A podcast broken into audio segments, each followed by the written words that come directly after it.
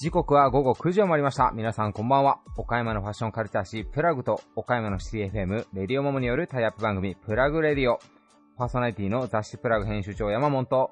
エディターの四クロです。今週も1時間よろしくお願いします。お願いします。ということで、もうね、年も明けて2月に入りまして、はい。えー、絶賛締め切りにもうすでに追われて仕事中って感じなんですけど、そうですね。えー僕はもう生まれ変わったら二度と、えー締め切りという言葉に追われない仕事を目指したいなーっていうふうにはい。ね、思ってるんですけど、はい。大体どんなお仕事の人もね、締め切りっていうかなんか期限はあると思うんですけど、ありますよね。まあね、僕らだけじゃないですけど、雑誌の締め切りって恐ろしいんですよ、うんこれよくよく考えたら。印刷会社さんにね、うんデータ間に合わせないと印刷が間に合わない。に。そして何より怖いのは、えーその時点で間違ってたら、印刷したらもう二度と消せないっていう、この圧。うん。ウェブウェブ言うてますけども、皆さん。はい。ウェブ、人知れず直せます。確かに確かに。炎上した人たち、ツイッター消します。うん我々、消せません。そうですね。一生残りますね。もうこのプレッシャーたるや。はい。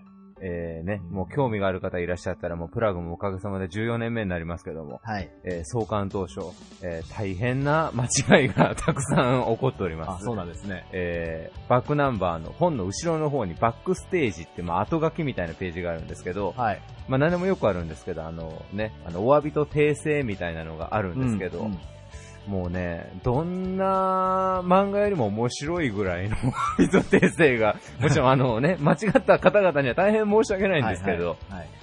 まだ駆け出しとはいえっていうぐらいの間違いが大変多いんで、うんあの、興味がある方がいらっしゃったら、えーぜひあのね、ウェブのあの、富士山というサイトからバックナンバー購入していただけますので、うんうんぜひご覧いただけたらなと思ったりをします。はい。えーそして仕事が忙しいって話をしたんですが、えー私事ですが、最近あの、もう現代人ダメだなっていうのを痛感する時がありまして、はい。あの、携帯の画面、はい。私 iPhone をはい愛用してるんですけども、はい。なんとね、はい初めて画面割っちゃったんですよ。お落としたんですか？落としたんですよ。はいはい。で、あの、iPhone X というですね、うん。大変お高い、もうあの、文明の最たるものの、あの、名機を使ってるわけなんですけど、最新版ですね。最新版なんです、iPhone X っていうのは。えーもう安月給が無理して買いましたよ、買いました。はい。ただですね、あの iPhone X 使われてる方はわかると思うんですけど、はい。画面をこう見たときに右下が割れちゃったんですよね。右下が。で、iPhone X っていうのは顔認証っていうので、皆さんすごいですよね、もう画面に顔を近づけたらロック解除にはなるんですよ、一応。はい。なんであの鍵マークがカシャーンって外れるんですよね、顔を近づけたら。うん。割れて、ちょっと下の方はあの、あんまり認識しないんですよ。タッチしても全然画面が。あ割れたことによって？割れたことによって。はい。これはまずいと思ったんですけど、はいあ、顔認証があるから、とりあえず大丈夫って、最新型だもんって思ってたんですけど、はい。顔認証の後に、下から上に指でスワイプしないと画面が開かないっていうああ。時代に陥って、はい。顔認証何の役にも立たへんやんっていう、うんうんほんとね、地獄を見たんですよ。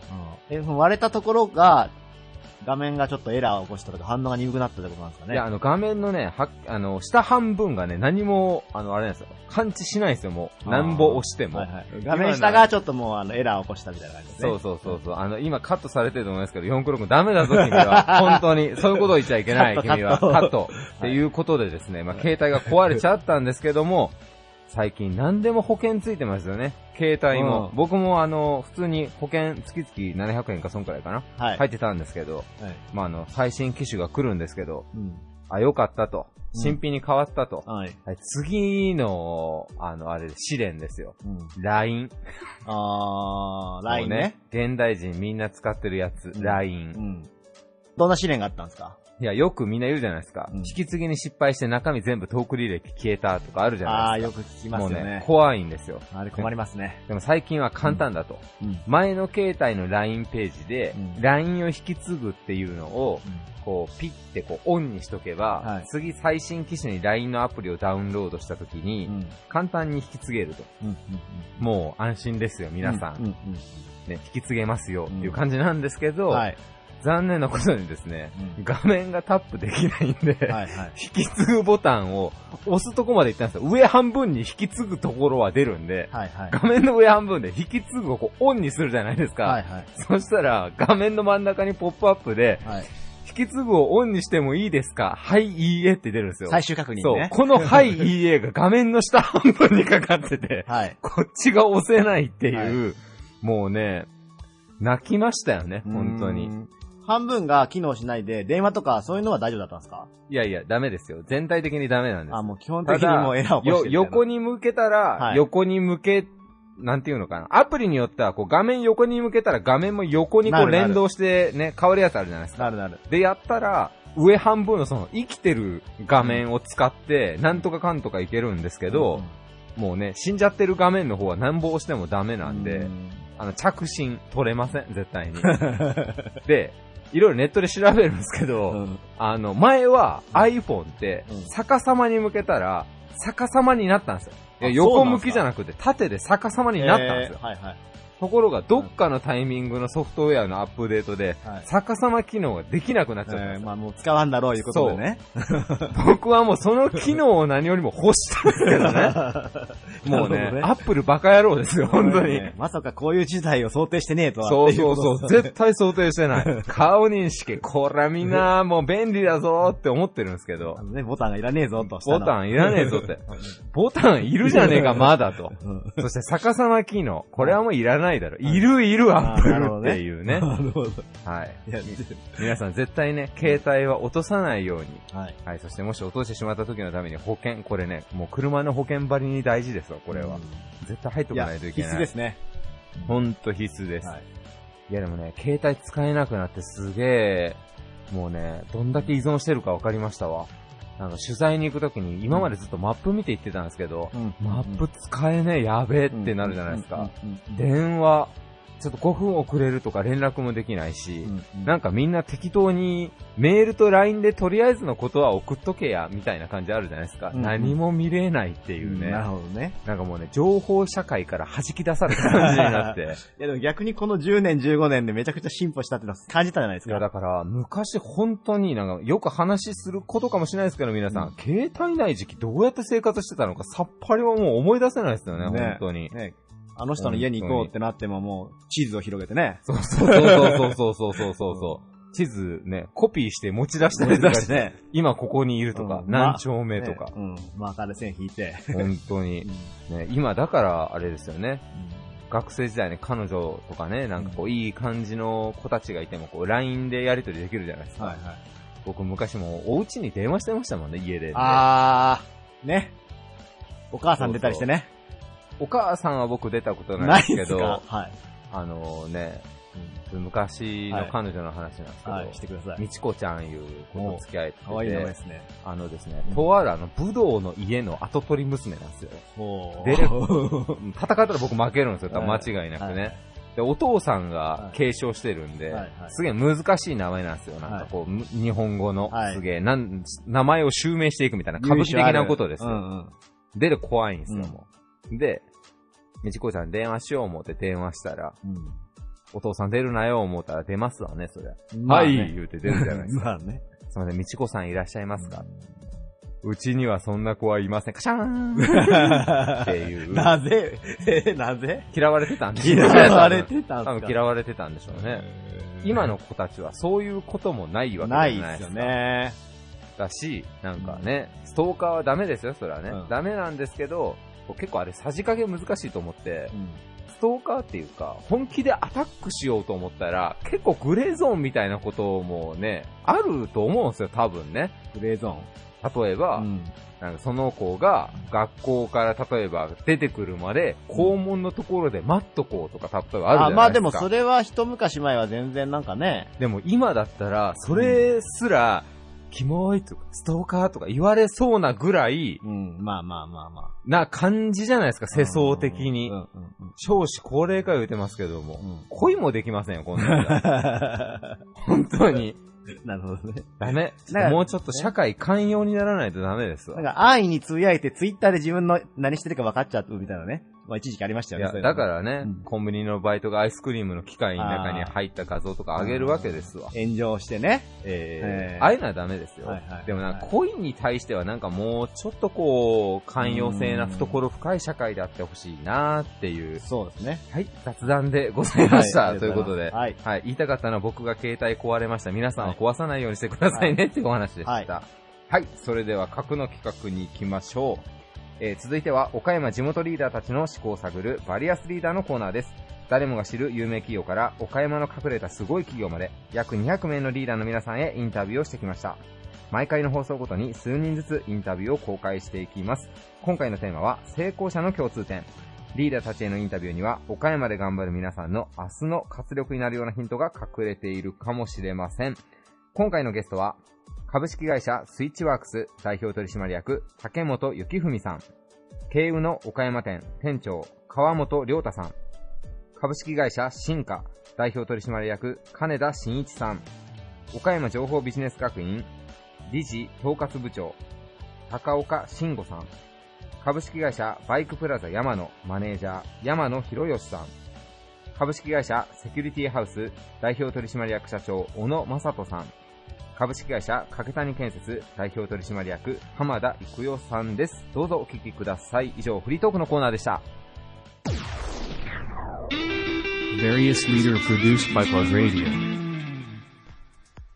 自分が変わろう、とんでもない未来が待っているをコンセプトに、岡山の働く皆さんのやりがいを応援する企業、株式会社スイッチワークス代表取締役、竹本幸文さんです。よろしくお願いします。はい、よろしくお願いします。まず岡山の働く皆さんのやりがいを応援するということなんですけれど、はいスイッチワークスさんのまあ事業内容について、はい具体的に教えていただいてもよろしいでしょうか？はい、ありがとうございます。弊社の方は、岡山駅前の方で、えー法人会員向けに、えービジネスマネージメントスクールといって、えーリーダーシップであったりマネージメント、そういうふうなところの能力開発のお手伝いをさせていただいているのと、弊社の方の、えー研修のトレーナーの方が、企業の方に、えー出向かせていただいて、えー管理職であったりとか、新入社員の方々相手に研修を通して、こちらも能力開発をしている。そういうふうなものを事業として展開をしています。なるほど。組織や人にトレーナーとして入らせていただいて、はいで能力開発に貢献するというようなことを目的とされてそうですね。いるわけですはい。ね。トレーニングであったりとか、その、ビジネススクールなんですけれど、はい特に御社の中で大切にされていることというのはございますでしょうか？はい、ありがとうございます。あの、改めて仕事の中でですね、まあ成果を出す上で、知識とか能力開発っていうのは、すごく大事だと思っています。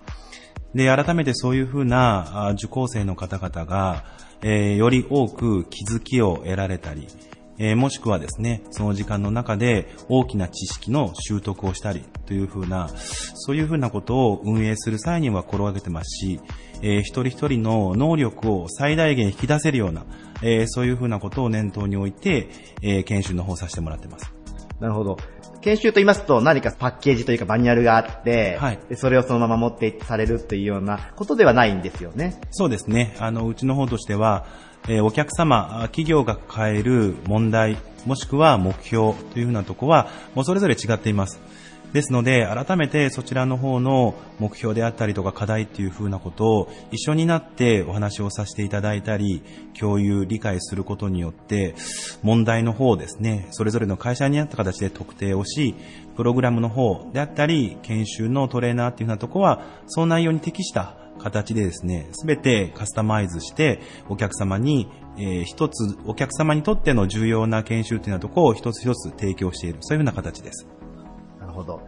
まあこのスイッチワークスさんなんですけれど、池本さんが、まあ、創業されたということでお聞きしているんですけれど、そうですねは。はいあの創業当時の思い出なんかを教えていただけたらなと思います。はい、ありがとうございます。えー一番初めは、こういうふうな、まあ、企業の従業員相手にですね、能力開発とかっていうふうなことをするような教育事業をやっていこうっていうふうなことはあまり思っていなくて、えー岡山っていう風なところの土地にもですね、まだその当時は土地勘もなく、右も左もわからない状況でしたから、まずは岡山の、えー企業の経営者の皆様が、えーどういう風なところで悩んでいるとか、困っているとか、まあ、そういうふうなことを教えていただこうというふうなところで思って、えー100社ほどですね、あの、訪問させていただいて、どういうふうな悩みがあるかとかですね、そういうふうなことを一社一社お話を伺って、えー、っていうふうなことをさせていただいた記憶があります。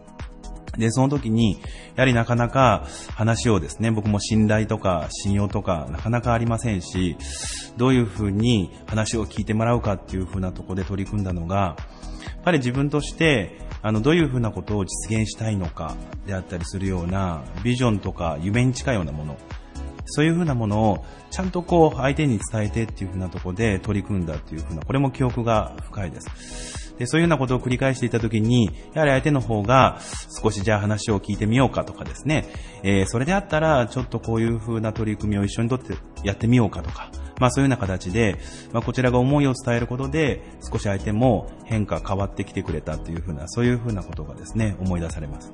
なるほど。はいもう思いを真剣に伝えていくというところで、そうですね。今まではい。困難も突破してきたということですね。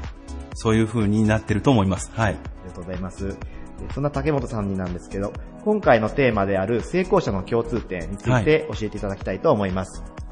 はい。えー私の方が考える共通点は、記憶と継続です。改めてこちらの方ですね、私の方で、え導き出したのは、私も仕事柄いろんな経営者の方であったり、まあ、優秀なリーダーと言われるような人々ですね、えー岡山の地域だけではなく様々お会いしますけども、やはり何かな、何かを成し得るっていうふうな時に、記憶をする、もしくは記憶をし続ける、え記憶するために何か工夫をする。まあそういうふうなものっていうようなとこは皆さん非常に苦慮されて、工夫されてですね、取り組まれているっていう、そんな印象です。で、その記憶をするためにっていうようなとこでいくと、もちろん何かを実現するためにそういうふうな記憶をするわけですが、そちらに対しての思い、これも同様に、えー非常に強いものが感じられます。で、もう一つは継続っていうふうなものを挙げましたけども、やはりその記憶したもの、何かを成し得たいというふうな強い思いのもと、取り組んでいくその継続というふうなことは、成功するまで諦めないですね。やはりそういうふうなことっていうふうなところができている方は、えー有言実行ではないですが、自分の実現しようと思ったことっていうふうなところを必ず成し遂げているような、そんな印象があります。ありがとうございます。目的を達成するまで諦めない。そうですね。はい本人。の継続。はい。では最後に若い世代へ応援のメッセージをお願いします。はい。えーこの、えー内容を聞いてるですね、えー若い方々もたくさんいらっしゃるというふうに思いますが、え先ほどお伝えしたような、まあ、継続であったり、記憶というふうなこと、これやっぱり何のためにするのかっていうふうなところでいくと、えより良い個人がですね、どういうふうにこれからキャリアを歩んでいくか、そういうふうな何の目的のために働くのか、そういうようなところにもつながってくると思います。えーまだ若いとなかなか将来、例えば30代とか40代でどういうふうな暮らしがしたいとか、どういうふうに役に立ちたいとか、え会社の中でどうなってたいっていうようなとこはなかなか見えにくいとは思いますが、改めてそういうふうなことも少し頭の中に記憶していただきながら、え目的を持って、え仕事にですね、取り組んでいただきたいと、そういうふうに思います。ありがとうございます。すごくしっかりとビジョンを持たれた、あの、竹本さんなので、ぜひこれをお聞きの経営者の方々、そしてお仕事を頑張っている方々、えー自己成長のため、マネジメントのため、ぜひスイッチワークスさんをチェックしてみてください。えーゲストは株式会社スイッチワークス代表取締役、竹本幸文さんでした。ありがとうございました。ありがとうございました。Various leader produced by Plug Radio. ブライダルジュエリーからアパレルスーツまで手掛ける、オーダーメイドブランド、慶運の岡山店店長の川本良太さんです。よろしくお願いします。よろしくお願いいたします。えーまずですね、岡山ドーム前にあるですね、はいえー路面店として、店内ももちろん印象深いデザインなんですけれど、慶運の岡山店さんのコンセプトについて教えてください。はい、ありがとうございます。経の岡山店はですね、お客様に特別な感動と喜びを送り続けるといったコンセプトのもとですね、日々お客様にいろんな様々なアイテムをご提案させていただいております。えーまあ、様々なアイテムとはいいうところなんですけれど、まあ、メインとしましては、ブライダルジュエリーになってくるんでしょうか。はい、そうでございます。はい。まあ、ブライダルジュエリーではですね、まあ、どのような特徴があるのでしょうか。はい。デザインの方は、あの、既製品のデザインもシンプルなものからデザイン性のあるものまで幅広くご用意がございます。はい。あの、様々なお客様のニーズに合わせてですね、ご提案させていただけるよう、アレンジオーダーからフルオーダーメイドといった形でですね、いろんなこう、多くのデザインを生み出すことができますね。なるほど。もう一人一人の要望に応えることができはいるということですね。はいで、まあ、製造過程について特徴があるというふうにお聞きしたんですけれど、はい。ケーノはですね、デザイン書くところから制作販売までこうすべて自社で一貫して行っている会社になります。制作の方も日本の国内にある店舗の方ですね、路面店にはすべて工房が併設されているんですけれども、そこにいる職人と、あとは大きな工房がございますので、そちらにいる職人と、合わせて180人以上の職人の方がですね、ジュエリー制作に携わっております。なるほど。はい全国で180人の職人がいらっしゃるんです日本国ね。内最大規模になるかと思いはい。ます。非常に、あの、たくさんいらっしゃるということで、はいそれも大きな特徴かなと思います。はい。はい。そして、ジュエリーだけではないという。はい、あそうですね。もともとはあの、ジュエリーから始まったブランドではあるんですけれども、今はあの、アパレルのスーツであったり、時計の製作も行っています。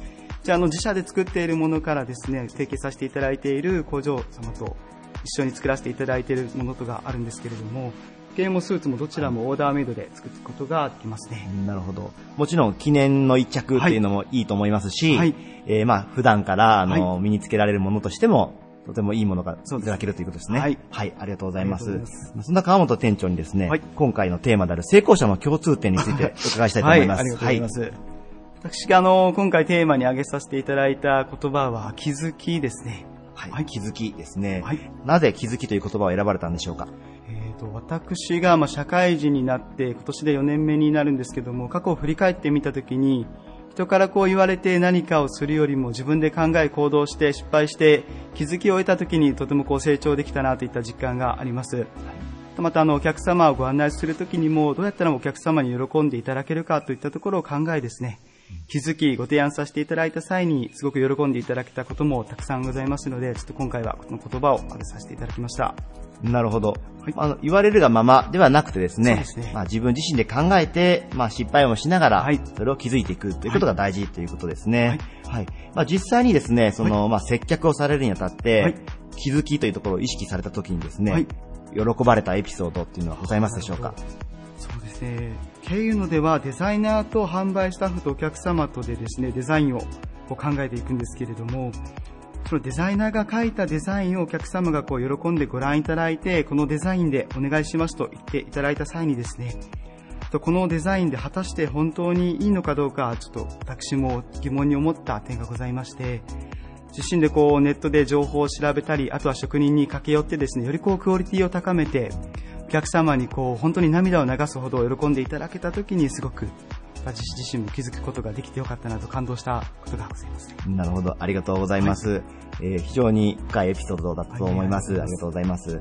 ではですね、えー最後にですね、はいえー成功を目指して頑張る若者にメッセージをお願いします。はい。これから、あの、成功を目指して行動しているうちに、いろんな壁に当たってですね、失敗して、これが正しいと思っていたことが間違いだったと気づくこともあるかと思います。その時にあの逃げずにですね、ぜひ立ち向かって行動して努力していただきたいと思います。から行動して3年後、5年後に気づけることもたくさんあるかと思いますので、ぜひとも頑張っていただきたいと思います。一緒に頑張っていきましょう。はい、はいありがとうございます。もう非常に言葉も丁寧で、流れるようにお話しいただけるということですね。いえいえはいぜひ皆さんも岡山ドーム前にあの、慶友のさん、あもう印象的な建物なのですぐわかると思うんですけれど、このように丁寧に接客をしていただけると、そして記念になる、はいもうその人だけの一品を提供していただけるということなので、ぜひぜひ皆さん、あの、一度訪れてほしいと思います。はい。ゲストは、慶友の岡山店店長の川本亮太さんでした。ありがとうございました。ありがとうございました。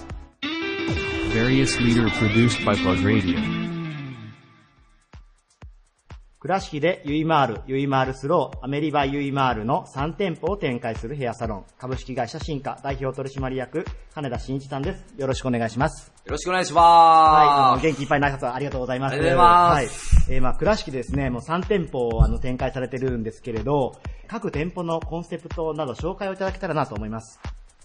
はい。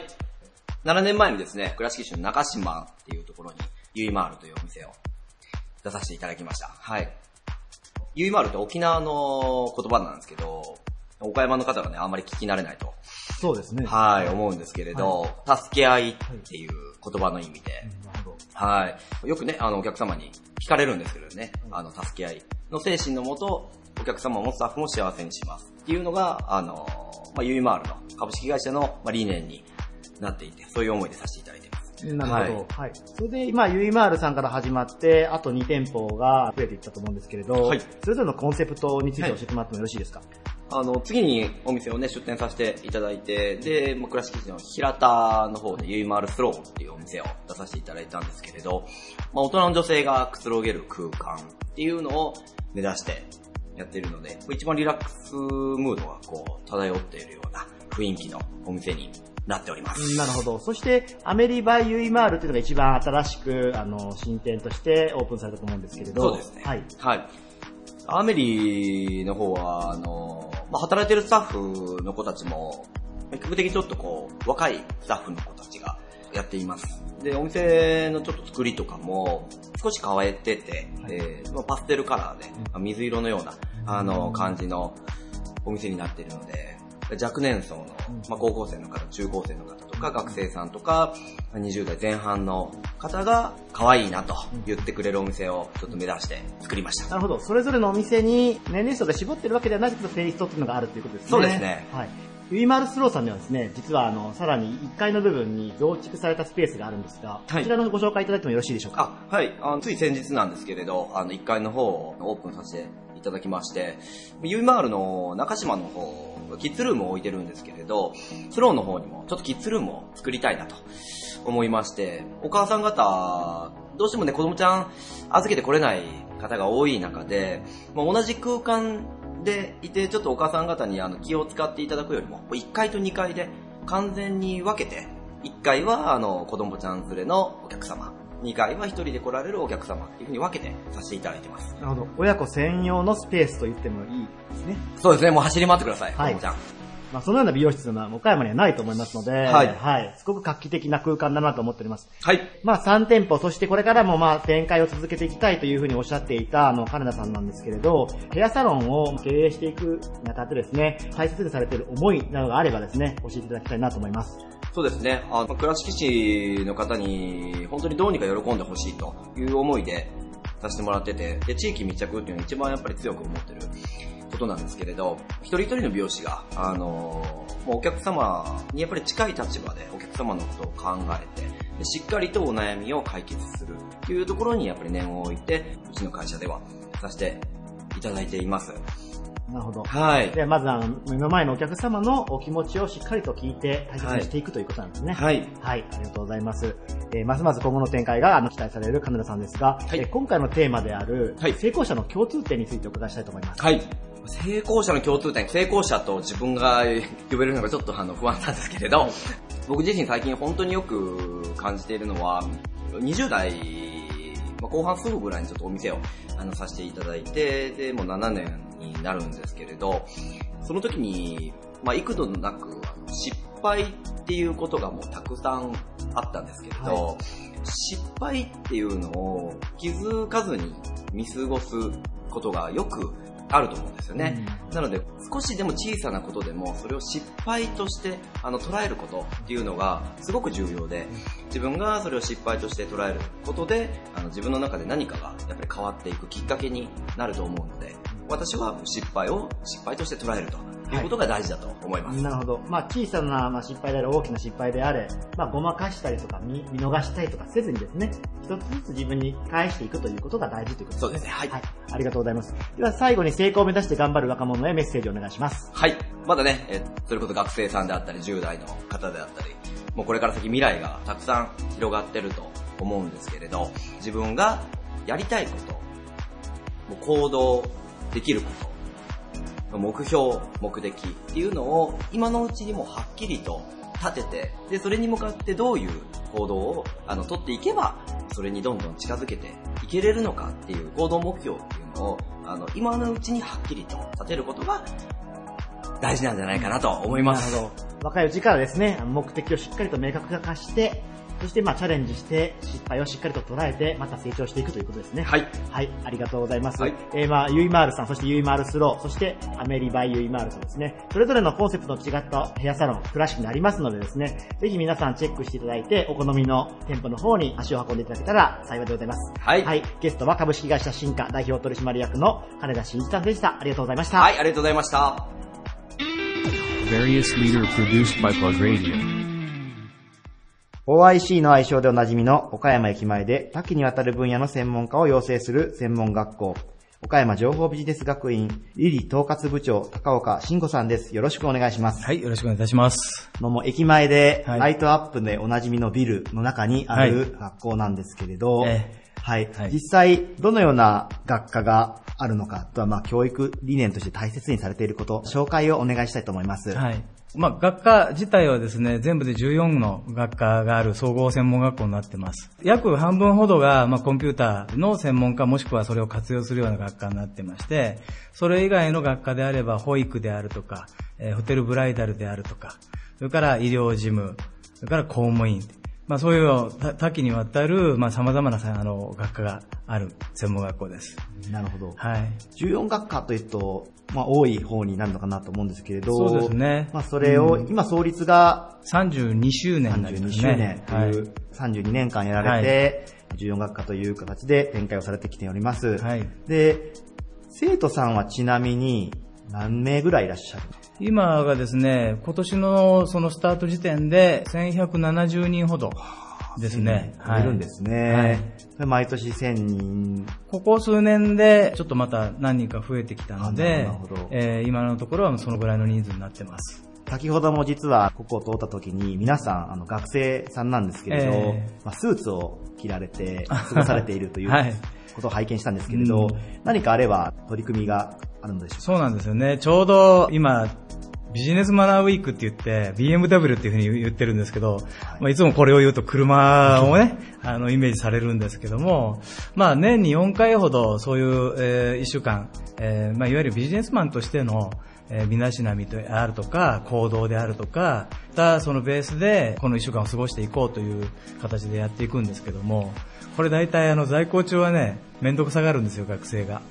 でも、これ本当にあの卒業すると、卒業生がみんな口揃えて、あれが良かったっていうふうに言われるようなね、そういうもう本当にこの学校が創立以来ずっと続けている、まあ、取り組みなんですよね。うんなるほど。この取り組みは岡山情報ビジネス学院さん独自の取り組みというふうにも。まあそうですね、はいはい。なかなか他でされてるところはないと思いますね。まあその専門学校ということなので、まあ高校を卒業されてという方が多いと思うんですけれど、はいそこからまた社会に出るまでのええ橋渡しというところで、まあ重要な役割として担われたと思いますので、まあそういった取り組みもすごく大切なことだなと思われてるんですね。最近はね、でも専門学校も、例えば大学を卒業したり中退したり、あるいは一旦社会に出て、その後もう一度というようなことで、学び直しのような形で、専門学校に来られる方って結構増えてるんですよね。でも意外と社会に出ててもビジネスマナーとかっていうのはそんなにやらないので、結構それはそれで一からね、そういう基礎的なことをやっていくということは、結構あの役に立ってるみたいですね。なるほど。はい。そんな高岡さんにご質問なんですが、はい。成功者の共通点について教えてください。はい。まあ、成功者というか、リーダーというか、まあ、例えば経営者というのも、いろんなその、スタンスあると思うんですけども、まあ、例えば、こう、みんなで何かをやるといったときに、その人自体の頭の中に、何かこう、到達点なであるとか、何かこれから始めることに対する、はっきりとした明確なイメージができていないと、ただ単に頑張れ頑張れって言っても、下のものがついていくのも大変ですし、ある意味、その不可能なことをやれとしか言われてないというふうに受け止めてしまうので、やっぱりそこをちゃんとこう、あの、示してやって、で、具体的に、あ、それならできそうだというふうに心を動かしていくっていうことが、とても大事だと思いますし、それができる人は皆さん成功者になってるんじゃないかなというふうに思うんですよね。で、まあそこでお言葉を、完膚風動というはい言葉を選ばれて、はいというところですね。はい完膚っていうこと自体がまず感動させるとかっていうような意味があるんですけども、人を感動させると、まあ、風土っていうのは風になびきながら、まあ、例えば草木がこう揺れる姿を表してるんですけども、要するに皆さんが、あこうその言葉とか感動することによってこう同じように心動いていく。で、えー例えば今までできないと思ってたことができるようになるであるとか。そういうことがとても大事だというふうに思ってますし、当然この仕事してる限りはね、そこが一番の大切なポイントだと思ってますので。はい。はいありがとうございます。では最後に若い皆さんへのメッセージをお願いします。はい。あのーまあ、あありきたりですけどもね、えーもう本当に今の世の中、いろんなことがこう、先が見えないとか、えーひょっとしたらなかなか夢を描きにくい世の中になってるかもしれませんけども、基本的に夢を持ってる人はいつも生き生きしてますし、で、不可能だと思うことも、えーこんなこともできるようになったんだというふうに少しずつでも成長していってる姿を見ると、やっぱりそれを見てる周りまで動いてくるので、あの、誰しもが漢方風土、これできると思うので、えーできればちっちゃい、えー世界から大きな世界まで含めてね、えーみんながそれができるようなそういう、えー世の中にしていきたいなとも思いますし、若い人にも夢を失わずに頑張ってもらいたいと思います。はい、こんな熱い思いでしっかりと学ぶことができる岡山情報ビジネス学院なので、ぜひあの、これをお聞きの高校生の皆さん、そしてまた違う人生をお考えの皆さんもチェックしてみてください。オープンキャンパスもされてるということで。はい、オープンキャンパスも、あの、いろいろとやってますので、えーもう毎回えー内容も違いますし、何度か足を運んでもらう方がいいんではないかなというふうに思ってます。なるほど、はい。オープンキャンパスも何度も足を運んで、はいしっかりと体験してほしいということですね。はい。ゲストは岡山情報ビジネス学院の理事統括部長高岡慎吾さんでした。ありがとうございました。はいどうもありがとうございました。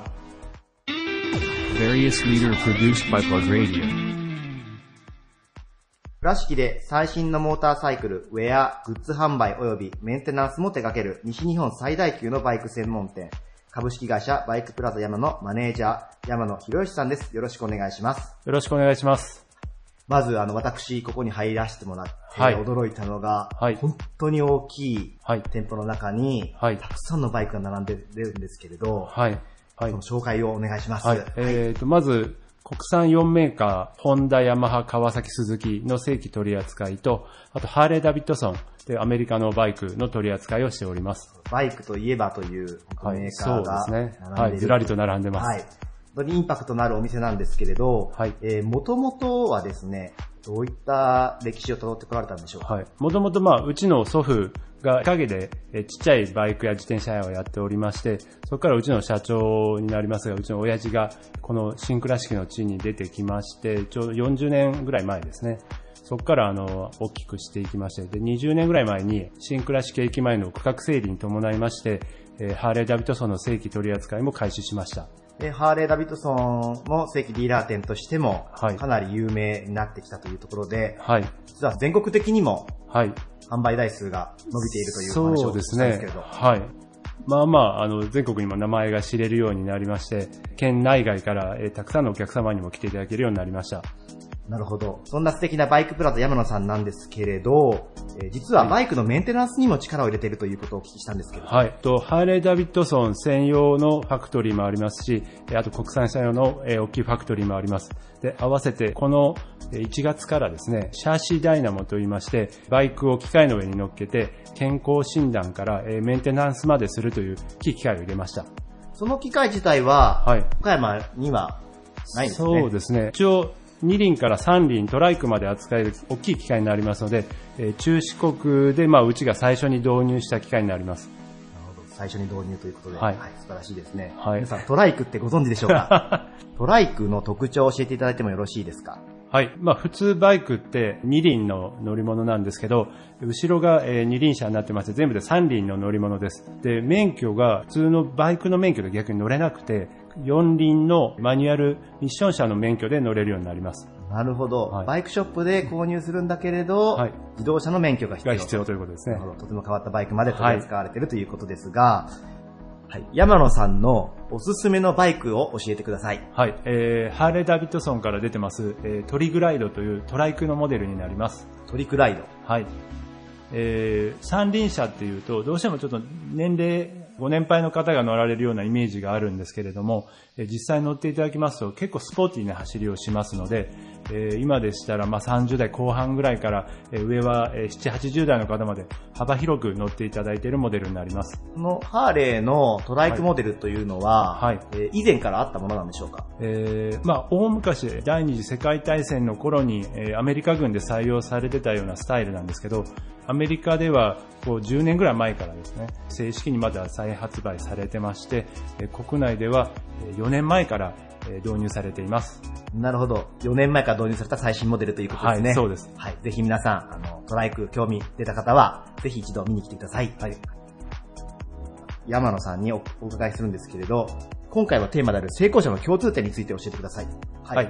えー遊戯三昧という4文字熟語になるんですけど、平たく言うと、まあ仕事と遊び、まあオンとオフを、えー分けないというか、遊びながら仕事したり、仕事しながら遊んだりっていう、まあいい加減なようにも聞こえますが、やっぱりあの楽しさを販売させていただいているとか、お客様にお伝えするというのが一番かなと思ってます。なるほど。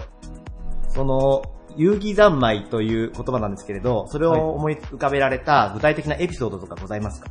そうですね。まあ、あの、年に1回お客様と一緒に泊まりのツーリングに行ってまして、えー富士スピードウェイでハーレーのイベントがあるんですが、そちらに行ってます。えーもちろん僕も、えー今年は特にトライクで行きましたが、なるほどはい、楽しかったですね。人数的には何人ぐらいいらっしゃるんですか？そう、全国から1万人集まるんです1万人？はい。とてつもないそうですね企画ですね。はい、うちからも70名ぐらい、はいはいはいえー行っていただきました。なるほど、なるほど。はいはい最後には若い世代へのメッセージをお願いします。はい。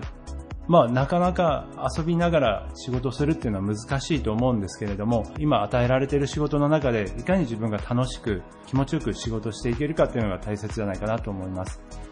なるほど。皆さん、ぜひ今与えられたもの、目の前のもの、それを好きになって、必死で頑張ってほしいということですね。はい。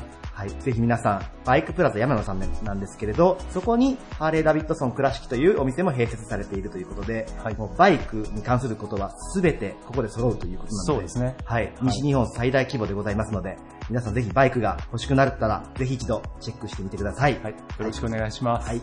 ゲストは株式会社バイクプラザ山のマネージャー山野博義さんでした。ありがとうございました。ありがとうございました。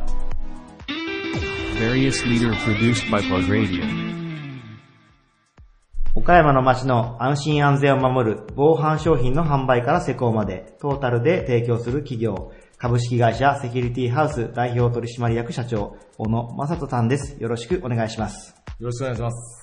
まず最初に、セキュリティハウスという名前から、もう事業の内容というのもなんとなく想像もできるんですけれど、まあ改めて具体的にどういったことをされているかということを教えてください。はい。えー、当社、セキュリティハウスというまあ会社で、えー、防犯で防発災機器なんかの、まあ、販売で、えーシステムの設計施工なんかを、えーさせていただいております。えー単なるまあ機器売りの会社でもなく、えーシステムなんかを一から構成して、施工までの、そしてまあ、えーメンテナンスまで一貫通してやっております。まあ、防犯の、まあ、商品がございまして、それに加えて、あの、システムを組んだりとか、あと施工したりというトータルでされているというところですね。はい。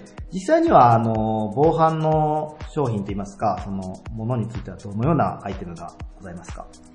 一般的なあの防犯カメラですとか、えー電気錠、そして防犯のまあセンサー、まあ、そういったものの取り扱いをメインに、ナースコールですとか、えーインターホン、弱電機器、えー広く使わさせていただいております。なるほど。まあ、家庭にある場合もございますし、街中で駐車場ですとか、まあ、大きな施設の防犯カメラとか、そういったところにされているっていうことですよね。そうですね。まあ会社であったりとか、そういう施設でありましたりとか、特に最近我が社がさせていただいている中で大きいのはですね、えー街頭防犯カメラ。数年前に事件があったかと思うんですけども、そのあたりから必要性っていうのが一気にえー大きくなりまして、えー受注の幅を広げております。そうですね、岡山でも世間を騒がせるといったニュースもやっぱり聞いてすごく悲しい思いを抱かれた皆さん多いと思うんですけれど、今の岡山の犯罪の状況というのはどのような感じになってるんでしょうか？はい。えー岡山県内ですと、どうしても地区が広かったりすることで、北区と倉敷市に、まあ、集中している部分があるんですけれども、多くは自転車窃盗であったりとか、車上狙いであったりとか、いった部分があるんですけれども、全国的に見ましても、犯罪っていうのはですね、2010年以降からどんどんと、実は減少傾向にあるんですね。なるほど。もう私どもニュースとかを見ると、あの、犯罪増えてるのかなという印象なんですけれど、減少しているっていうことなんですね。はい。どうしても犯罪が凶悪化してきてるっていう部分があって、何かこう、治安が悪くなったなというふうに感じる体感治安の悪化っていうう一つレベルがあるんですけども、そのあたりが皆さん何か、何か不安で、何か治安が悪くなったっていうのを感じているっていうのが、まあ、実情のところで、本当はあ数は減ってきているっていうことですね。減っている背景は、どのようなことが考えられると思いますか？はい。やはり、えー防犯カメラの普及というのが大きいかと思います。えーいろんな事件が起こった時にも証拠映像になるのはその防犯カメラということが最近ただとしてありますので、そのあたりで、えー威嚇にはなっているんではないかというふうに思います。そうですね。ニュースでもやはり防犯カメラの映像というのがよく使われたりもしますし、はいもう今街の安全を守るためには、なくてはならない機能かもしれないですね。うんはい。そんな小野社長に、えーご質問なんですけれど、えー今回のお題である成功者の共通点について教えてください。えー私は、まあ、昨年ちょっと代を継がさせていただいたばかりなので、そんな、えー大した教訓ではないんですけれども、非常にまあ、経営者になって大事にしていることとすると、自己実現の可能性に気づかせてあげることだというふうに、えー信じて、えー社員さんとお付き合いさせていただいております。自己実現の可能性に気づかせるということはですね、もう少し具体的には、どういった、まあ、お声掛けであるとか、その、お話であるとか、どういうようなことをお伝えになるんですか？えこれまで、まあ、できてなかったことでしたりとか、まあ、チャレンジしようっていう気にもなってなかったこと、まあ、例えばお休みのことであったり、働き方であったりとか、お給料のことであったりとか、いろんなことがあるんですけども、そういうのは、どんどん実現していくように自分で変わっていかなきゃいけないんだよ。実現する幅ってあるんですよっていうことを、とにかく伝えて、自分の、自分自身の可能性について気づかせてあげるってことが、僕しかできないことだなと思って接してまいりました。なるほど。日々の取り組み、自分次第で良くもなっていくよというところを、あのはい一生懸命伝えられるというところですね。一生懸命伝えられるというところですね。はい。では最後に若い世代へのメッセージをお願いします。いろいろ辛いことがあるかもしれませんけど、えーとにかく元気に明るく頑張ってください。ありがとうございます。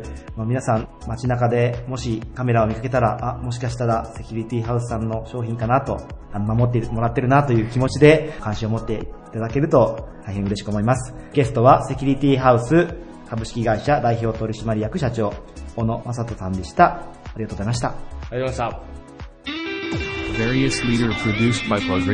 た。玉野市にあるこだわりの家づくりを一緒に楽しめる住宅会社、株式会社掛谷建設代表取締役、浜田育代さんにお越しいただきました。よろしくお願いします。よろしくお願いします。浜田さんは社長になられて5年というところで、今取り組まれていることというのを聞いてもよろしいですか？そうですね、あの、取り組んでいるということはもうずっと社長になる前からと変わらないんですけど、もうあの、営業を私だけでやっております。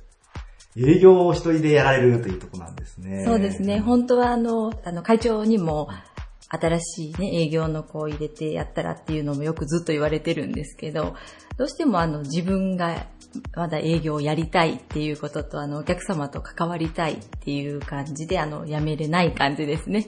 もう生涯現役な感じで。そうですね、できたらいいですね。はい、溢れる形で、とても素晴らしいですね。ありがとうございます。で、あの、まあ、住宅建築業界というのは様々な企業さんあると思うんですが、家づくりを一緒に楽しめるというところがこだわりなのかなと思うんですけど、具体的にお聞きしてもよろしいですか？はい、そうですね。あの、完成してから、あの、いいお家があの建って快適に過ごせるっていうのはもう当然のことで、そのお家ができるまでの間、どれだけ楽しむかっていうところが、あの、一番大切かなと考えております。なるほど。作る過程が楽しかったりもするので、そこを大事にしてくれるというところは、い実際やってみると、とても充実感があるようなことができるかなと、個人的にも思います。そうですね。でそんな浜田さんにご質問なんですが、住宅建築業界において成功者の共通点について教えてください。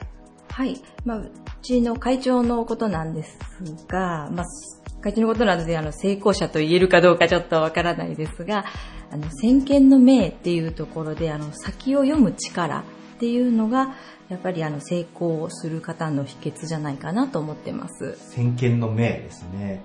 先を見通す力というのを感じられた具体的なエピソードはございますか？はい、あの、11年前に、あの、今の事務所を、あの、建てたんですけど、実際に前、前古い、あの、事務所で仕事してても十分仕事はできてたんですが、まあ、新しく土地が出て、えーそこに、こう、新しく建てて、お客さんをまたいっぱい来ていただこうっていうところを、まず、あの、会長が言い出して、で、まあ、まあ、そういうんだったら、そうしようかっていうところで、とりあえずは納得したんですけど、そこから、じゃあ、どうせ建てるなら、上をアパートにして、あの、賃貸もできるようにしようって言い出して、どんどん話が大きくなり、で、まあ実際にその、うちの隣も古屋があったんですけど、古屋も一緒に買ってくれっていう話が来て、そこまで買って、今度そこも店舗を建てるっていう話になって、いや、どれだけお金がかかるんだろうっていう